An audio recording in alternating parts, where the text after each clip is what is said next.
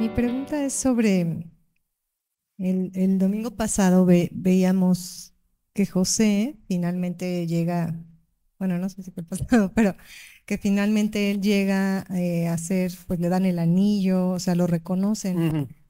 Y en lo que puede significar él siguió siendo, pues, gobernando en cierta forma, ¿no? Siendo alguien de autoridad para los egipcios digamos que era el mundo, ¿no? O sea, los egipcios, no es que los egipcios se convirtieron, ¿no? Él es eso, o sea, es que se, me hace muy curioso ver que él llega a un lugar de autoridad donde todos lo reconocen, incluyendo, digamos, por llamarlo así, los incrédulos, y los que, pues, no sé si quedaban todavía judíos también en Egipto, no, no lo sé si para ese entonces todavía habían, pero reina o, o tiene esa autoridad entre un mundo de incrédulos. Y él continúa así, lo respetan, incluso se casa con una mujer que también no era. Entonces me, hace, me quedo pensando en, el, en ese tiempo que él se queda, él sigue teniendo su cercanía con Dios, con el Dios en el que él cree, pero no se convierte en los demás. O sea, un poco, ¿cuál es su papel? Porque él sigue, pero pareciera que él, él y su familia están todavía con Jehová, por decir, pero Egipto, ¿Egipto sigue con lo suyo? O? Sí, sí, lo que pasa es que Ceci está haciendo lo que siempre hacemos. Ella está analizando el Antiguo Testamento a la luz del Nuevo. Entonces utilizas esas palabras. No se convierten, sí se convierten. No, no lo vean en esos términos. José obviamente va a mantener su devoción a su Dios. No hay judíos porque no han venido, ahorita, ahorita lo vamos a ver, ya van a venir. Oye, pero José debió de haber tenido influencia en las personas. Sí, sí la va a tener y lo vamos a ver en el capítulo que sigue. Entonces véanlo como siempre ha sido. Habrá gentes que, oye, tu Dios es muy atractivo. Bueno, pues te, te hablo de él. La conversión era igual entonces que ahora en ese sentido. lo que pasa es que usamos palabras distintas. Para ellos era, yo le debo lealtad a esta divinidad únicamente. ¿Sí me explicó? Yo la considero superior a las demás. Entonces, en su cosmovisión, ellos no son monoteístas, acuérdense, ellos son enoteístas. Ellos, los israelitas tienen un Dios que está sobre los demás. Ajá, pero no niegan que hay, que hay otros por ahí. El propio Pablo no lo, no lo negaría, ¿no? Ahí andan por ahí los príncipes y esos con los que tenemos lucha. Pero tómelo igual que ahora, o sea, llega una persona, asume un puesto, no sé, de, autoridad. No quiere decir que la gente que chambea con él se va a convertir.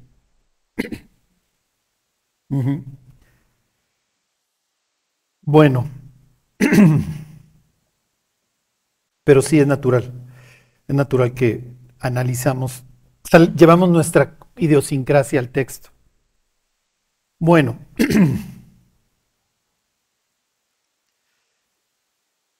Bueno, vamos a terminar con los nombres de. Ya no hay más preguntas. Váyanse.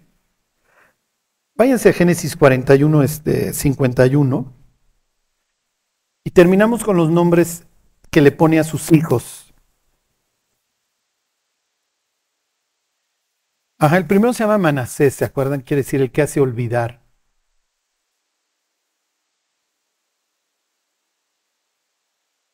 ¿41-51? ¿Se acuerdan? Hay personas que no pueden olvidar, tienen un defecto en el cerebro. Son muy infelices porque si tú les preguntas qué hicieron el 31 de marzo del 2003, saben no se acuerdan y viven muy infelices. O sea, Dios diseñó nuestro cerebro para olvidar. O sea, necesitamos olvidar. Y de hecho, entre mejor memoria tienes, las relaciones se complican porque es difícil olvidar. Y necesitamos olvidar los ratos malos. O sea, no, con esto yo no les quiero decir que nieguen su pasado, pero sí lo tenemos que dejar atrás. Y es lo que José va a hacer. Cuando Pablo escribe el capítulo 13 de Primera de Corintios, ¿se este del amor? Dice que el amor no, no guarda rencor. y la palabra te implica que no lleva, no lleva un récord, no, no, no, lleva, literalmente no lleva contabilidad. Sí. Cuando, cuando nos enojamos en el matrimonio, nos damos cuenta que tan buenos contadores somos. ¿Están de acuerdo? No, porque tú me hiciste y tal día y no te acuerdas, pero tú también haces y deshaces y tú también y tú también. Y no, no, no funciona. Por eso Pablo dice, cuates, tiren los libros, o sea, no lleven la contabilidad. Entonces cuando nace su primer hijo le pone el que hace olvidar, y se acuerdan, dice, porque Dios me hizo olvidar este, el trabajo, este, todo mi trabajo y toda la casa de mi padre. Entonces, él está dejando mucha, mucho odio atrás, porque se acuerdan que sus hermanos pues, lo odiaban de una manera muy fea, al grado que prefieren venderlo antes que matarlo porque pues mira, por lo menos vamos a sacarnos una lana, ¿no? y que te lleve el tren y nos valen los gritos que estés echando desde literalmente el pozo. ¿Ok? Bueno, a ver, váyanse al Salmo 91, ahí nos quedamos la semana pasada. No, no, no me detengo mucho acá. La palabra es amal. Digo, no, no se les, es fácil acordarse porque mal, que nada más pónganle una A a esta idea de aflicción. A veces se traduce como vejación, perversidad. Miren, yo quisiera decirles que la vida va a ser increíble, que siempre nos va a ir súper bien. No es cierto. ¿Ok? Y acuérdense, Salmo 90, perdón. Eh, y acuérdense que, el que les diga que, la vida hay que ser felices, los está engañando, los está, los está preparando para que lleven una vida de frustración espantosa. Dios diseñó al hombre para que diera fruto, para que para que ordenara el caos. Y si no lo estás ordenando en tu propia vida y en, y en, la vida de los que te rodean, vas a vivir frustrado. Y los problemas te van a destrozar y te van a avasallar porque no son parte de un propósito más allá. ¿Ok? Si nosotros no tenemos un propósito en la vida que va a trascender a la eternidad, no servimos para nada. ¿Ok? Porque nos vamos a dedicar a, tener nuestros tesoros en este mundo, en esta vida, y los vamos a dejar. Ajá, entonces vamos a estar trabajando para, para, cosas que no nos vamos a llevar.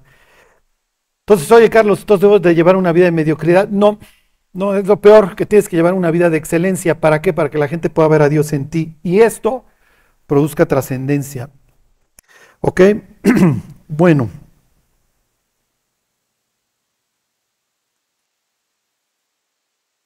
Les leo el 99, aquí nos quedamos la semana pasada. 99 dice, porque todos nuestros días declinan a causa de tu ira, acabamos nuestros años como un pensamiento.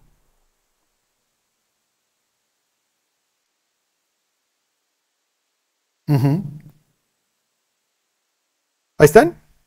Dice, los días de nuestra edad son 70 años y si en los más robustos son 80 años. Con todo, su fortaleza es a mal. Aquí está esta idea de trabajo, de dolor, de miseria, de, de vejación y trabajo, porque pronto pasan y volamos. O sea, a veces las gentes trabajan demasiado porque quieren huir de su realidad. Así la otra opción es irse a la casa y pues no, no quiero ir a mi casa, no. Pero al final de cuentas, el día que las personas estamos en, el lecho de muerte, el día que nos muramos vamos a pensar en muchísimas cosas. ¿Se acuerdan de esta idea de que escriban su epitafio? Y piensen qué quieren que digan sus familiares más cercanos, su cónyuge, etcétera, el día que ustedes mueran. Ajá, finalmente nuestra vida va a pasar, pues, como ha pasado hasta ahora, como un pensamiento. Ok, podemos tener alegría. Fíjense lo que va a seguir diciendo Moisés. Dice el versículo 11, ¿quién conoce el poder de tu ira y tu indignación según que debe ser temido? Oh, entonces introduce este concepto de la sabiduría.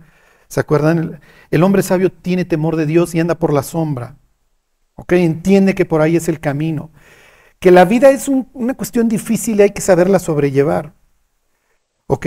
Y entonces le pide, enséñanos de tal modo a contar nuestros días que traigamos al corazón sabiduría. O sea, mi vida no puede ser inútil, tengo mis días contados. Y además, acuérdense, Dentro de, estos días que tenemos contados, los podemos estirar o los podemos acortar. O sea, no, o sea, esas personas que dicen, no te vas a morir un minuto antes ni un minuto después, no te están diciendo la verdad. La Biblia dice que puedes acortar los días o los puedes alargar, es lo que dice la literatura de la sabiduría. ¿Ok? Entonces, no, Charlie, es que estás rompiendo toda mi teología. Sí, así es, es lo que dice la, la Biblia, porque acuérdense que el factor libertad es una variable con la que Dios juega, no, no le asusta haber creado seres libres. ¿Ok? ok, versículo 13. Y entonces Moisés, pues imagínense, Moisés ha tenido una vida bastante difícil. Sus primeros 40 años fue junior en el palacio y de ahí las aventuras nunca se detuvieron. Hasta el día que Dios le dijo, ven, vas a venir a este cerro, aquí al Monte Nebo, y aquí te vas a despedir. ¿Sí? Y entonces le permite ver la tierra prometida, etc. Y dicen que los últimos versículos los escribe Dios con las lágrimas de Moisés. ¿Ok? Todas estas palabras de que jamás se levantó profeta como Moisés, que viera a Dios cara a cara, etcétera, etcétera. Bueno, y entonces le dice, versículo 13, vuélvete, oh Señor, hasta cuándo y aplácate para con tus siervos. Ok, Moisés entiende que la vida se va a pasar pronto, que toda mi chamba, por más éxito que tenga, es molestia y trabajo. Entonces, ¿qué Dios? Entonces, ¿qué hago? Y entonces después de meditar dice, ok, enséñame a contar mis días. Tengo una vida, nada más una y después me voy a la eternidad. Y lo que estoy haciendo en esta tiene impacto en aquella. Y entonces vienen sus peticiones. Versículo 14, de mañana sácianos de tu misericordia y cantaremos y nos alegraremos todos nuestros días. Alégranos conforme a los días en que nos afligiste y los años en que vimos el mal. Aparezca en tus siervos tu obra y tu gloria sobre sus hijos. Sea la luz del Señor nuestro Dios sobre nosotros y la obra de nuestras manos confirma sobre nosotros. Sí, la obra de nuestras manos confirma. Y entonces vienen todas estas peticiones, oye, pues ya alégranos conforme a los días en que la pasamos súper mal, por favor confirma la obra de nuestras manos. ¿Sí? Ten satisfacción en lo que estamos haciendo, guíanos, es lo que le está pidiendo. En serio, queremos tener gozo y alegría, alégranos. ¿Ok? Y eso tiene que ver con el siguiente nombre del hijo de José. Regrésense a la historia. Ok, entonces, mis queridos, ya el pasado no lo podemos cambiar. Lo lamento. Sorry. Ok, ya. No lo podemos cambiar. Ya pasó. Y muchos de nosotros traemos muchísimas heridas que podemos permitir que nos definan.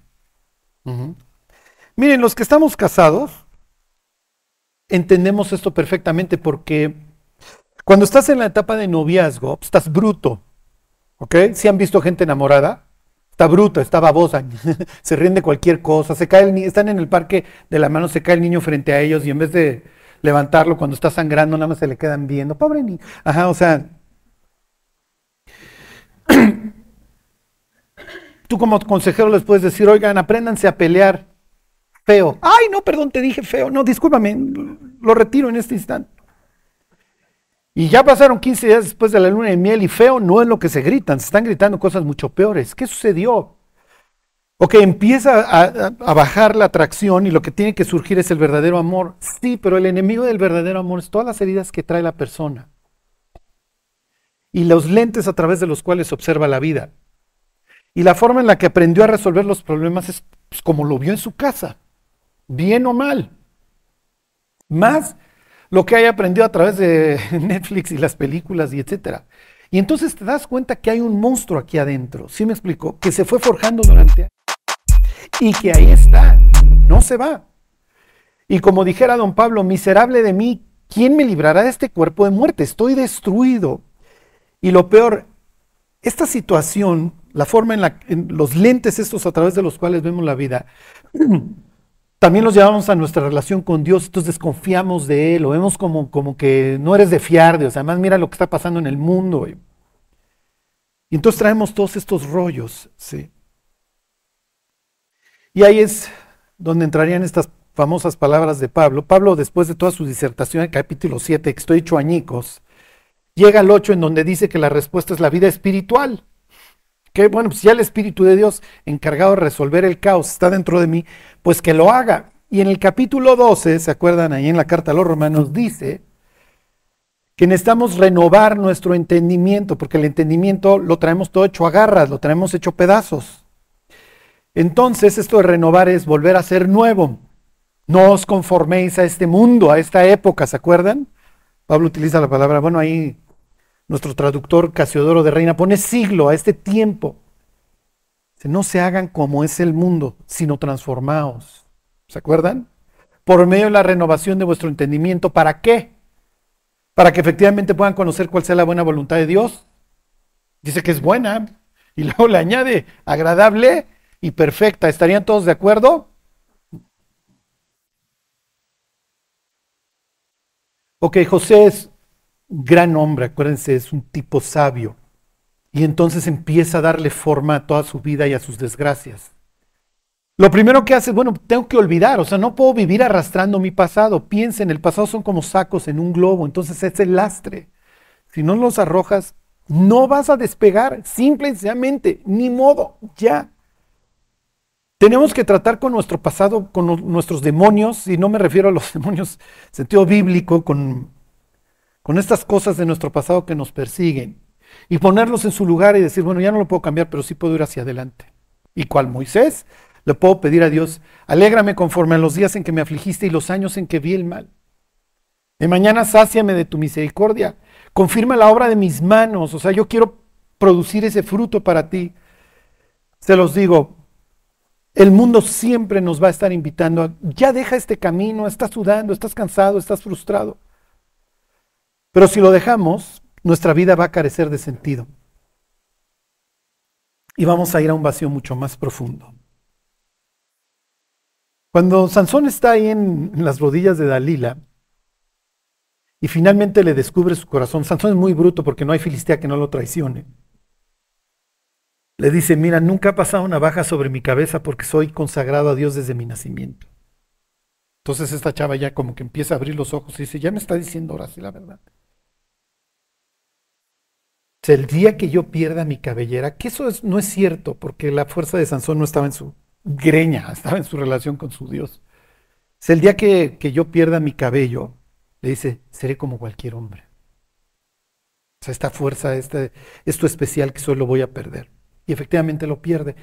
Y luego la expresión que usa el libro de jueces es, traigamos a Sansón para que nos vierta como juguete. Toda esa fuerza y todo ese brillo que tenía Sansón lo pierde ok, el día que él dejó de tener esta idea de que yo soy juez en Israel, la palabra sería caudillo, yo soy el que los libera.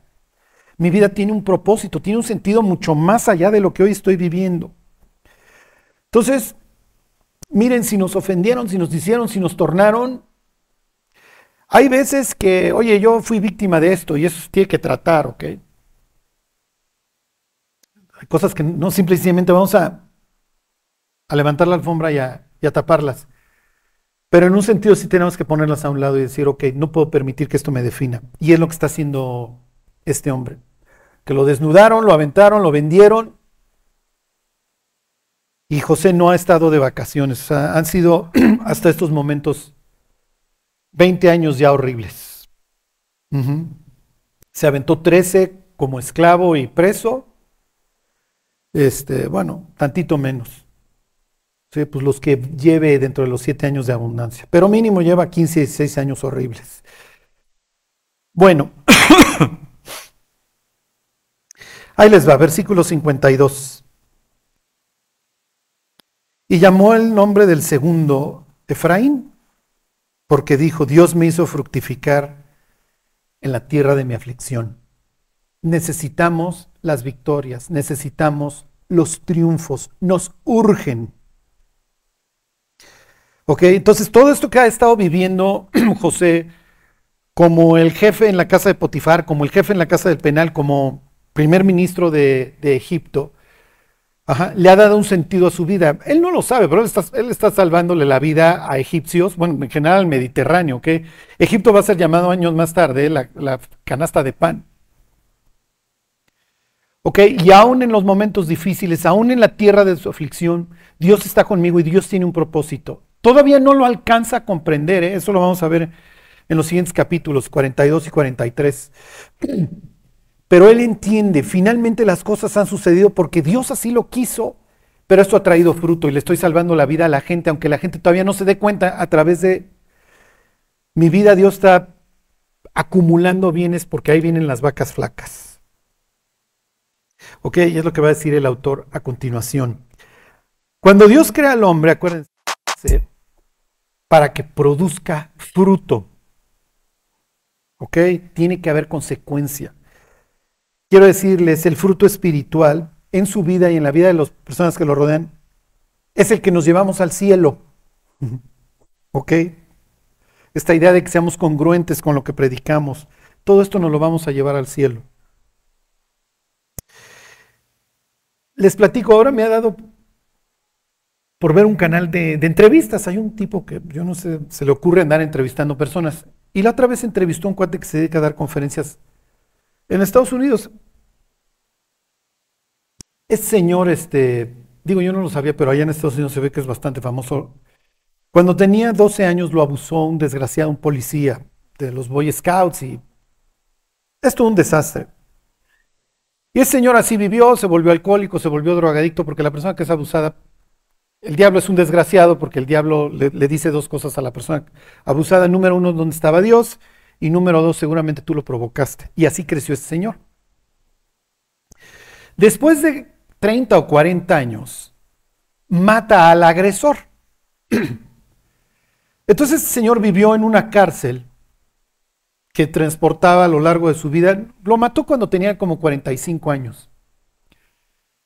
Y este, lo degolla en, su, en la propia casa del agresor y al otro día, pues, finalmente pues, alguien encuentra el cadáver, etcétera, y al otro día este cuate ya lo están apresando. Y entonces dice, este cuate desgració mi vida porque no solamente abusó de mí cuando yo era chico, ahora voy a pasar el resto de mi vida en una cárcel. Entonces salí de Guatemala. Sucede que empiezan a salir testigos y testigos y testigos a contar, yo también, yo también fui víctima, yo también fui víctima. Y este.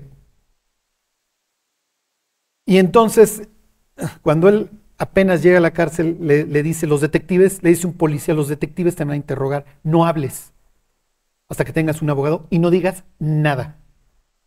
Entonces lo ayudan.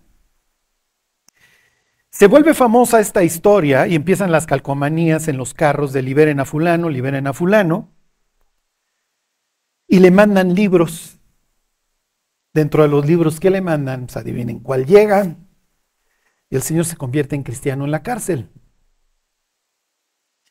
Este, total, le dan cinco años de cárcel. El juez, el jurado, todo el mundo ayuda a este tipo. Pero este tipo tiene la vida destruida, pasa cinco años en la cárcel. Y entonces para reconstruir su vida le dice a alguien, no me pregunten ¿Cómo? ¿Por qué? Este cuate se dedica a leer mientras está en prisión. Y le dicen que él tiene que tener triunfos todos los días y el primer triunfo que tiene que tener es, pues, ordena tu cuarto, hazte tú de comer, haz ejercicio. O sea, para las 10 de la mañana tú ya tienes que tener muchas victorias. Porque pequeñas victorias a lo largo del tiempo te traen grandes victorias, te traen grandes consecuencias. Entonces, a ver, cuate, si tú eras borracho, ten una victoria este día. No tomes. Si tú eras drogadicto, porque obviamente este cuate se metía todo, no te drogues hoy. Y entonces en la noche tuviste otra victoria, tuviste un día limpio. Entonces desde la mañana el cuate cuenta que se dedicó a acumular victorias. Y entonces cada pequeña victoria que él tenía, ya, ya hice mi cama, ya hice el otro. Hay un libro que se llama Tiende tu cama, no sé si lo han visto. Bueno, empieza diciendo que Saddam Hussein no tiende su cama. O sea, en ese instante tiré el libro. O sea, a ver, cuate, eres un activo de la CIA, te van a matar, no vas a hacer tu cama en la mañana. Entonces dices, ya dejen la gringada. Pero bueno, o sea, el concepto de hacer tu cama en la mañana no era malo. Pero bueno, es, es lo que este cuate más o menos maneja. Pequeñas victorias, pequeñas victorias, pequeñas victorias. ¿Esto qué te trae? Te trae un sentimiento de triunfo, obviamente, y entonces le empiezas a entrar a las cosas más grandes de la vida. Bueno, ahora tengo que ser exitoso en mi llama y es el otro. Y finalmente el cuate ahora pues ya es un tipo exitoso en todos sentidos, se casó con, con el amor de su vida que nunca pudo comprender, porque el cuate vivía, imagínense, pues todos los rollos que el pobre cuate traía, se la encuentra años más tarde, se casa. En términos del Salmo 90, Dios lo alegró conforme a los días de su aflicción, para que me entiendan. A la luz de la eternidad, tipo se irá al cielo. Ok. Lo que les quiero decir es que este cuate, sus pequeñas victorias realmente lo que buscan es una trascendencia, porque La gente lo ataca ahora porque se volvió cristiano, ¿no? Y porque lo cuenta en sus conferencias. Dice, volví a nacer, soy como dicen los gringos, un born again Christian, ¿no? Si la gente me ataca por eso, pero es parte de mi vida, yo no sería nadie sin esto, yo no sería nadie sin Dios. Entonces, lo que les quiero decir es que empiecen por lo chiquito. Empiecen por lo chiquito. A ver, voy a tener mi primer triunfo, voy a dejar el cigarro, voy a dejar el alcohol, voy a dejar... Voy a dejar todos estos pensamientos de depresión, voy a empezar a buscar alegría. Hey, voy a leer la Biblia. Les voy a decir, si ustedes leen la Biblia media hora diaria durante un año, pues al final del año te acumulaste más o menos 180 horas. Muchísimas. Pasaste días con la Biblia, la forma en la que ves tu vida y el mundo y a Dios, jamás va a ser la misma. Necesitamos fructificar en la tierra de nuestra aflicción. O vamos a vivir deprimidos, amargados, sin esperanza, y no le vamos a servir a Dios. Dios necesita un pueblo que tenga esperanza, que tenga gozo. Semejante a la persona que se la está llevando el tren y te invita al estudio de la Biblia. Ven, no tolero mi vida, pero acompáñame a mi estudio de la Biblia. No, mejor vamos a echarnos unos quiebres, mi cuate. Sí me explico, y se nos quita la depre a los dos.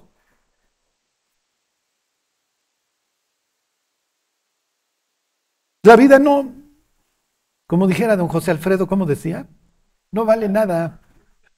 No vale nada la vida.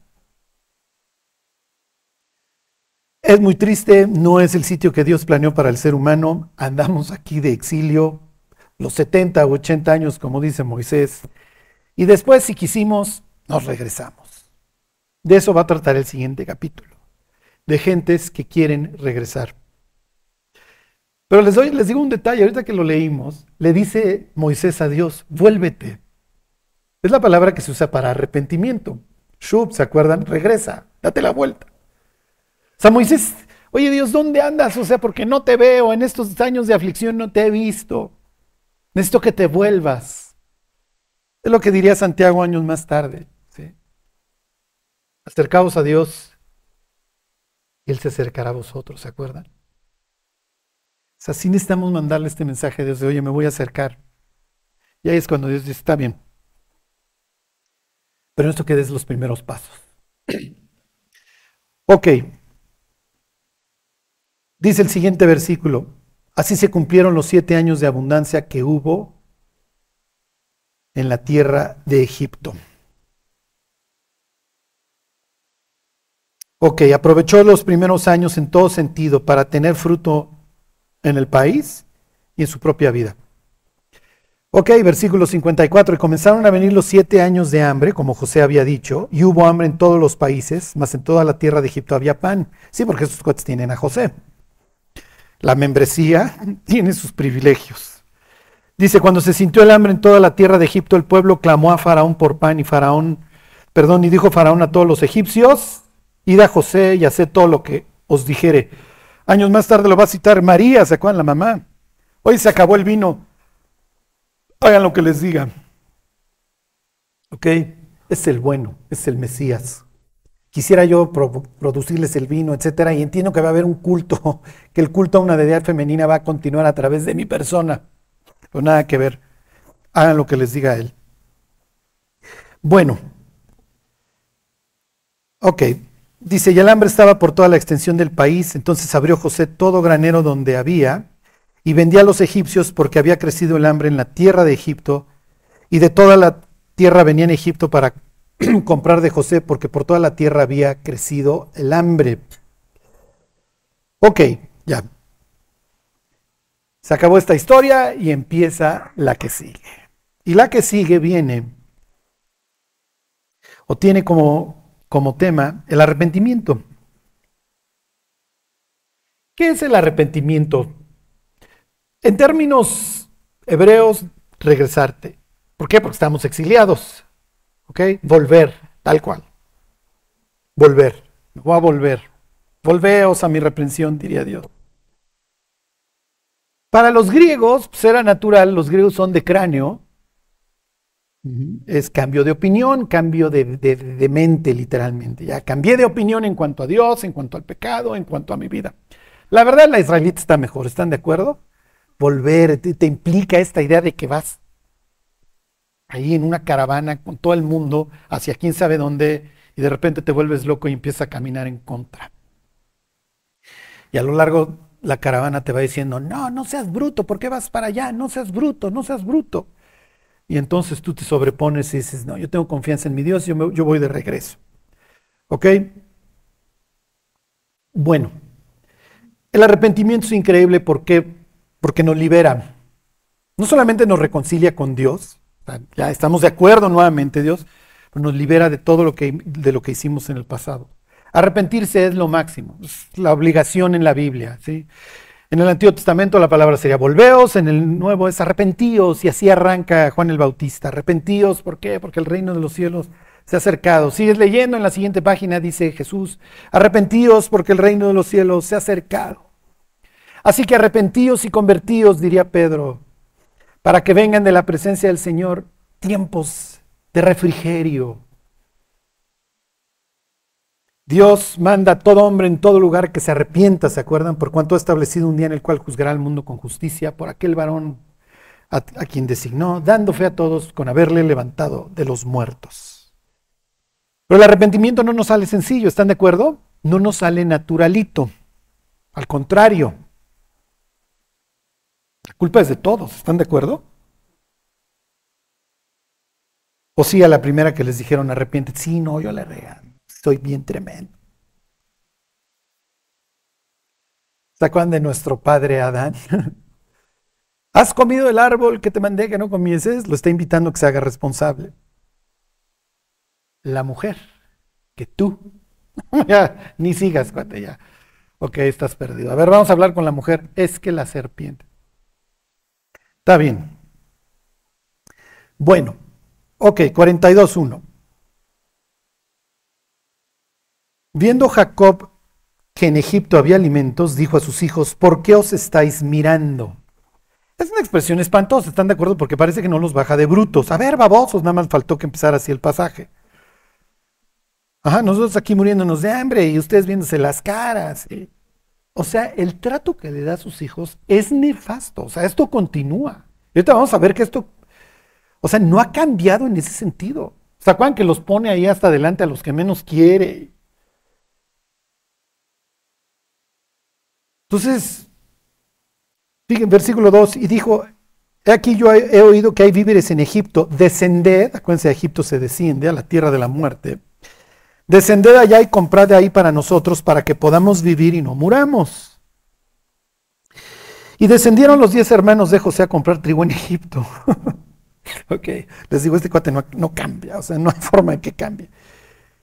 Dice, más Jacob no envió a Benjamín, hermano de José, con sus hermanos, porque dijo, no sea que le acontezca algún desastre. Entonces, su preferencia por los hijos de Raquel sigue ahí. ¿Qué mensaje le mandas a los otros hermanos? Bueno, mis cuates, si ustedes se mueren en Egipto por cualquier cosa, pues por lo menos se queda Benjamín, ¿eh? Y échenle ganas y traigan la comida. Pero este no va con ustedes. Entonces, la neta, ustedes son desechables. es horrible lo que está haciendo este cuate. Entonces, miren, nuestros hijos ninguno va a salir igual. Y hay hijos que volteas y están con un libro en la mano Oh, adoradísimo y venerable Padre, ¿qué quieres que te traiga de la cocina ahora que te veo tan cansado? Ajá. Y hay otros que volteas y a las 3 de la mañana están colgados del candelabro. Si ya van a ser otro mortal y lo vas a tener que volver a llevar al hospital porque son... y entonces siempre está la tentación de ¿por qué no eres como tu hermano? no le hacemos ningún bien. Ni a uno ni al otro, porque aparte los hacemos rivales. El favoritismo, miren, es lo que les digo, las mayores heridas las traemos de nuestra, de nuestra familia, de nuestra infancia, ¿no? Y la mayoría de nosotros, pues acuérdense, no tenemos árbol genealógico, tenemos planta carnívora, o sea, capaz de comer ratas y animales de este tamaño, o sea. Bueno, versículo 5, vinieron los hijos de Israel a comprar entre los que venían porque había hambre en la tierra de Canaán. Y José era el señor de la tierra, quien le vendía a todo el pueblo de la tierra. Y llegaron los hermanos de José y se inclinaron a él rostro a tierra. ¿Se acuerdan de los sueños? Se están cumpliendo en sus narices. Esto es lo que Dios me dijo. Oh. Esto es muy fuerte porque entra Dios en, en, la mente de José. Entonces, ¿qué quiere decir esto, Dios? Que tú permitiste todo lo que he vivido. Porque efectivamente tú me dijiste acá, cuando yo tenía 17 años, que mis hermanos se iban a inclinar. Y efectivamente están inclinando. Tú ya sabías lo que iba a pasar. Pues sí, Dios diría, a ver, mi cuate, en mi descripción de puesto está que conozco toda la película. Entonces, ¿qué quiere decir eso, Dios? Que tú fuiste cómplice, coautor en todo lo que me ha pasado.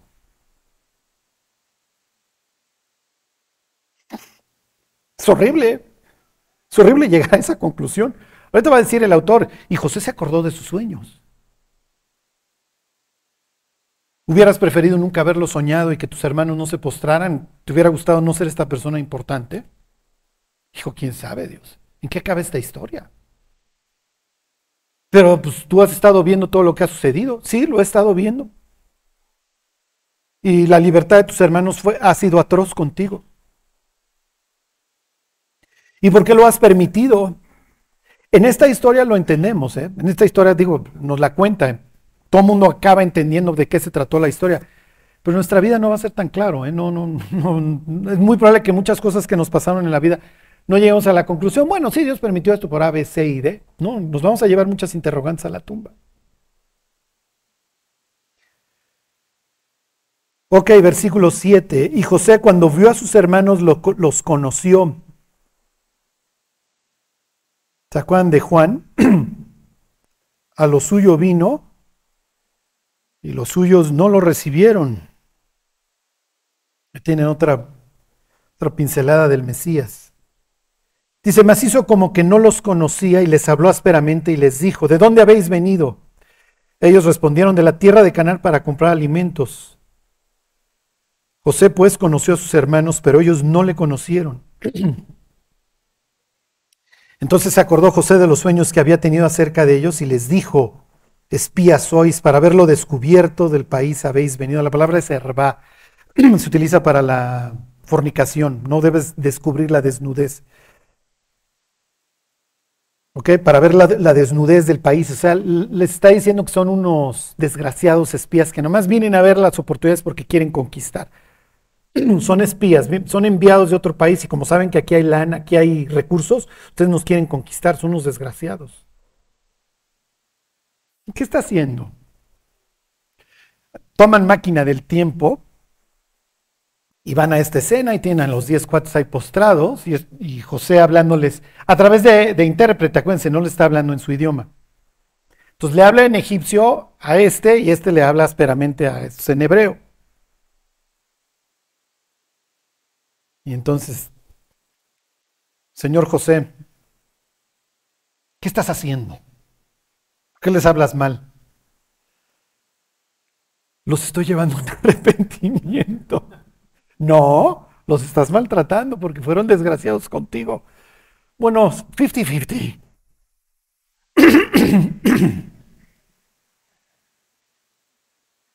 Lo que les quiero decir es que todos vamos a luchar con esto. Perdonar es bien padre cuando lo tiene que hacer el vecino, no uno. Hablar del perdón es increíble cuando el que no tiene que perdonar, el que tiene que perdonar no es uno. Lo que pasa es que el perdón implica que tú le entregas a Dios las obras de otra persona, entonces le dices, mira, de mi parte yo ya no te lo voy a cobrar, que te lo cobre Dios. Y te quitas de esa cobranza, ya te liberas. Ya que haga Dios lo que se le pegue la gana con él o con ella. Pero yo ya no te voy a estar cargando, mi cuate. Yo ya no voy a definir mi vida por lo que hiciste o dejaste de hacer. Lo que va a suceder en capítulo 42 es la necesidad de gracia para todas las partes. Porque naturalito no nos sale ni a unos perdonar ni a los otros arrepentirse. José va a estar un poder sobrenatural para no matarlos, para no desgraciarles la vida. Porque pues él tiene poder para hacer lo que se les pegue la gana. la otra vez me decía una señora que estaba tramitando su nacionalidad americana y cuando llegó a migración un día con sus hijos que son americanos, su marido que ya tenía la nacionalidad, le dicen, eres delincuente, y entonces la empiezas a humillar el de migración, que era más mexicano que el mole. y entonces, este, dice, me tuve que tragar mi orgullo lo que y decirle, no, no soy delincuente. Dice, pero ahí vives un limbo jurídico, o sea, pueden hacer contigo los de migración lo que quieran. No puedes pedir abogado ni nada. Entonces, estos cuates están en el limbo jurídico aquí, están en migración, pero con la mala pata de que se toparon, que ese día estaba ahí en la aduana el jefe de jefes. Les vuelvo a leer el 9. Entonces José se, acordó de sus sueños. Es muy fuerte. Ok, porque Dios tuvo que ver en esto. ¿Los recordabas, José? ¿O ya habías olvidado tus sueños? O ya simplemente, pues ya olvidé la casa de mi padre. Si Dios tenía un propósito más allá de eso, pues ya no lo sé. Hoy me gozo en que estoy salvando del hambre a muchas personas. Pues más allá de eso no le veo. Ok, fíjense, versículo 10. Ellos le respondieron, no, Señor nuestro, sino que tus siervos han venido a comprar alimentos. Todos nosotros somos hijos de un varón, somos hombres honrados. Tus siervos nunca fueron espías. ¿Por qué le dicen que son este, hermanos? ¿Para qué le revelan esa información? Los que conocen la historia dicen, no le hubieran dicho. ¿Por qué le dicen somos hermanos? No, es, no, piensen teológico, no sea eleven, no, no, no, o sea, es una... Sí, sí. Inciso A, Julio diría, bueno, porque van juntos, como los tres García, aparte se parecen, ¿no? tienen rasgos. Esto parece sepelio mexicano, llegan puros cuates que se parecen y dices, ah, ¿de dónde tantos? ¿Por qué le dicen que son hermanos? Para que confiaran. Sí, miren, si son espías, pues no mandas a todos los hermanos. Mandas gentes que no se conocen entre ellos. Porque si agarran a algunos, bueno, pues los otros se pelan. Pero no mandas a 10 hermanos porque los aprenden de un jalón a todos. Tan tan. Y se acabó el clan que, que envió a los espías. Le acabo de bajar 10 hombres en edad guerrera. Entonces, no, somos hermanos, o sea, no, si, fuéramos espías, yo igual ni lo conozco, ¿no? No, no, o sea, somos, somos hermanos, ¿no? Somos una familia y venimos por alimento, tan tan. Versículo 12, pero José les dijo, no, para haberlo descubierto del país. para haberlo descubierto del país habéis venido. Y ellos respondieron, tus siervos somos doce hermanos, hijos de un varón en la tierra de Canaán. He aquí el menor está hoy con nuestro padre y otro no parece, sin revelando información. Ah, entonces queda uno. Y el otro, sí, sí, me queda claro que el otro no, no anda de parranda. José les dijo, eso es lo que os he dicho, afirmando que sois espías. Y esos cuates, no, no, en serio, somos honrados. ¿Honrados? Digo, los que han visto toda esta serie saben que estos tipos de honrados no tienen nada. O sea, uno tiene hijos con la nuera. Otros ya se reventaron toda una ranchería, otro ya se acostó con una de las mujeres de su papá. Secuestraron a uno de los hermanos y lo vendieron. O sea, no, no, no, no, este, así de, honrados, sí se los vamos a quedar a deber, mis cuates. Versículo 15, en esto seréis probados, vive Faraón, que no saldréis de aquí sino cuando vuestro hermano menor viniere aquí. Vamos a ver si es cierto que tienen un onceavo por ahí.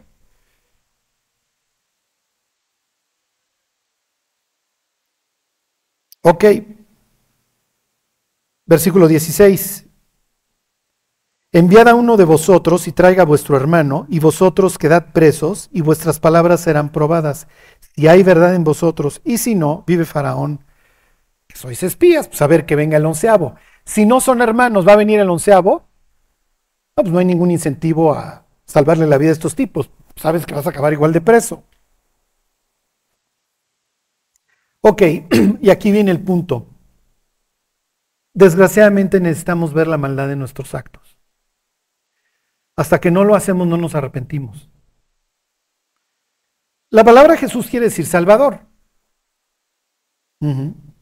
Cuando ustedes lean en muchos salmos o en Éxodo 15, Jehová es mi salvación o mi salvador, la palabra literal que, leen es Jesús, traducido al, griego, lo que sea, en hebreo Yeshua, ¿se acuerdan? La gente farolona dice, no, es que Yeshua es mi... No, no necesitamos el hebreo en esos casos, no se preocupen, Jesús basta, ¿ok? Pero bueno, lo que les quiero decir es que el Señor realmente se debería llamar Salvador, si hiciéramos una traducción literal. ¿Quién estudió Salvador? Chava, ¿ok? Yo creo en Chava. ¿Para qué quieres un Salvador? No, pues para que me salve de una vida fea. No. Para que me dé un mejor trabajo. No, Salvador nos salva del infierno que merecemos, de la exclusión. Por nuestras faltas, por nuestras maldades, por nuestros pecados. Cuando le pedimos perdón a alguien y la persona nos perdona, todos lo hemos experimentado cuando lo hemos hecho. Obtienes liberación, sientes esa paz, y cuando la otra persona es benévola, y una vez le pedí perdón a una persona y me dijo, no, mira, es que tú hiciste todo esto por A, B, C. O sea, todavía me quiso justificar. Le dije, no, no necesitas justificarme. Yo era un desgraciado, perdóname. Me dijo, sí, pero has cambiado. Pues sí, sí he cambiado. Pero me lo tenía que sacar del...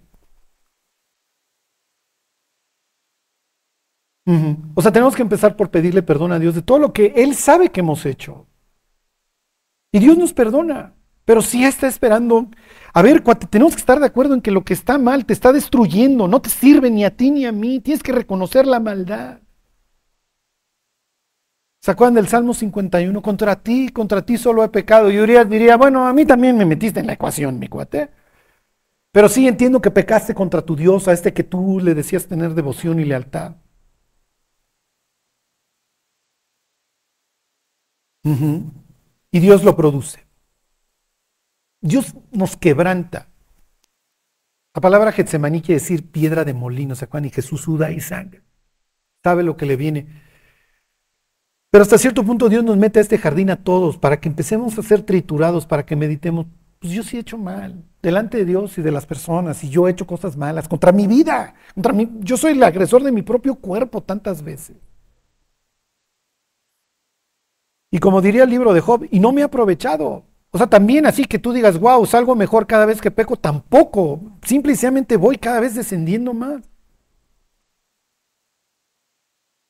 Y aquí viene el concepto de la resurrección nuevamente, esta idea del tercer día. Fíjense, versículo 17. Entonces los puso juntos en la cárcel por tres días. Y al tercer día les dijo José, haced esto, vivid, yo temo a Dios si sois hombres honrados, quede preso en la casa de vuestra cárcel uno de vuestros hermanos, y vosotros id y llevad el alimento para el hambre de vuestra casa. Pero traeréis a vuestro hermano menor y serán verificadas vuestras palabras y no moriréis. Y ellos lo hicieron así. La próxima semana vemos todo esto que va a implicar para la historia. Pero aquí está lo importante, esto es lo que quiero que se lleve en el versículo 21. Y decían el uno al otro, verdaderamente hemos pecado contra nuestro hermano, pues vimos la angustia de su alma cuando nos rogaba y no le escuchamos. Por eso ha venido sobre nosotros esta angustia.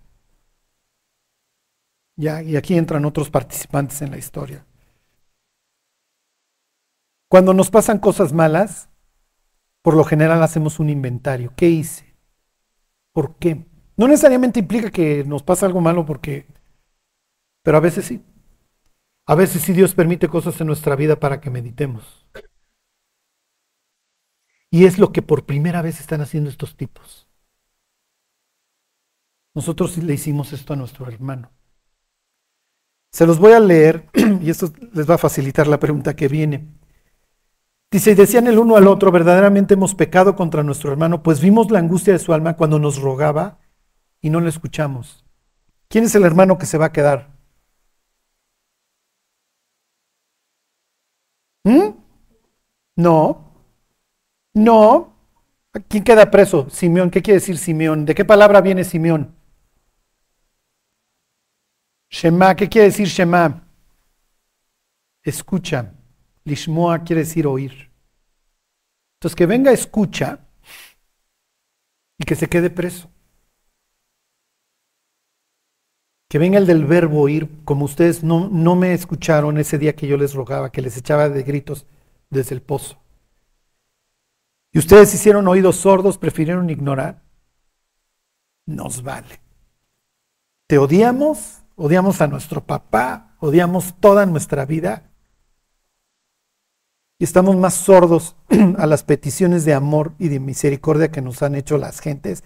Nos vale. Nuestra propia alma nos ruega todos los días que nos arrepintamos y no escuchamos.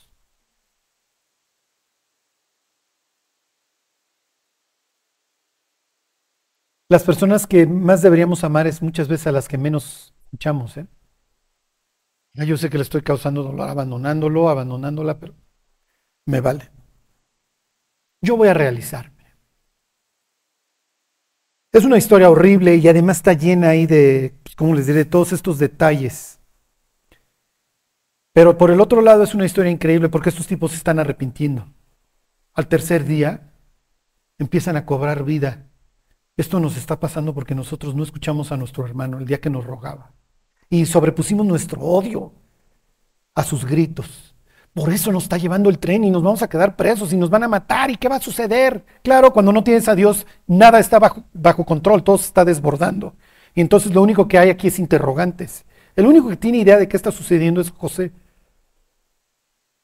que seguramente todos estos tres días le lleva rogando a su Dios, dame gracia, dame fuerza, Dios, dame, dame gracia, porque pues quiero verlos pudrirse los mismos años que yo me pudrí en una cárcel.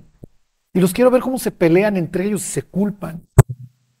Es lo que va a suceder, ¿eh? porque el bruto de Rubén, el super primogénito, va a ser su defensa heroica del marco. Yo les dije.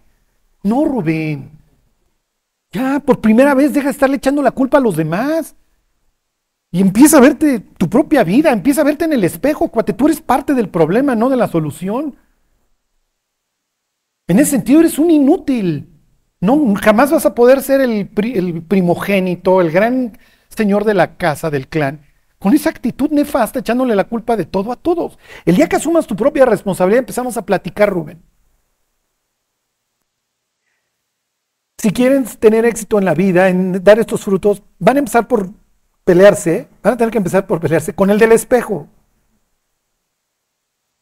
Y arreglar al que ven en el espejo, ya luego arreglan al de al lado. Pero empiecen por el que ven en el espejo. Cuando nos arrepentimos hacemos muchísimo, muchísimo bien a los que nos rodean. Porque les mandamos un mensaje, si lo pudiera volver a hacer no lo haría. Finalmente pues es nuestro egoísmo, ¿no? Y nos llevamos de corbata muchas vidas, muchas personas. Miren, yo creo que todos queremos ver a gente en el cielo, que amamos, que, estimamos, que fuimos conociendo a lo largo de nuestra vida. Y para eso vamos a tener que poner en cintura al del espejo. Y lo vamos a tener que enfrentar y le vamos a tener que decir, te portas bien, mi cuate, y yo sé que tú tienes estos deseos. Ni modo. ¿Quieres ver a estas gentes en el cielo? Vamos a empezar por ayudarles. Es lo que va a hacer José. José en algún punto transita de, que ahorita obviamente está transitando, ya váyanse y tráiganse al hermano. Y van a venir muchas pruebas para todos. Para José, para sus once hermanos, porque Benjamín va a tener que venir, y para el papá. Bueno, es una historia increíble. Llévense esta idea del arrepentimiento por ahí hay que empezar, hay que empezar por el del espejo. Ya, le podemos echar la culpa de todo a todos. No es lo que va a hacer José. José va a entender, bueno, pues Dios estaba en este ajo. Dios me trajo hasta aquí y me ha traído con bien. Ya tengo a mi Efraín, ya tengo a mi Manasé. He dado fruto, ya olvidé. Ok, pienso que podemos dar el siguiente paso y traer vida a mi familia, no solamente física a través del alimento, sino espiritual, y es la que ellos van a encontrar. bueno, pues vamos a orar que Dios nos use. Dios te damos gracias por la vida de este hombre. Derrama en nosotros, Dios, la misma gracia que derramaste en él. Que podamos servirte, Dios, que podamos tener congruencia en nuestra vida. Llévanos, Dios, a olvidar lo que tengamos que olvidar, a recordar los sueños que tengamos que recordar, Dios. Y sobre todo, Dios, te pedimos que nos des la gracia para enfrentarnos a nosotros mismos. Te lo pedimos por Jesús. Amén.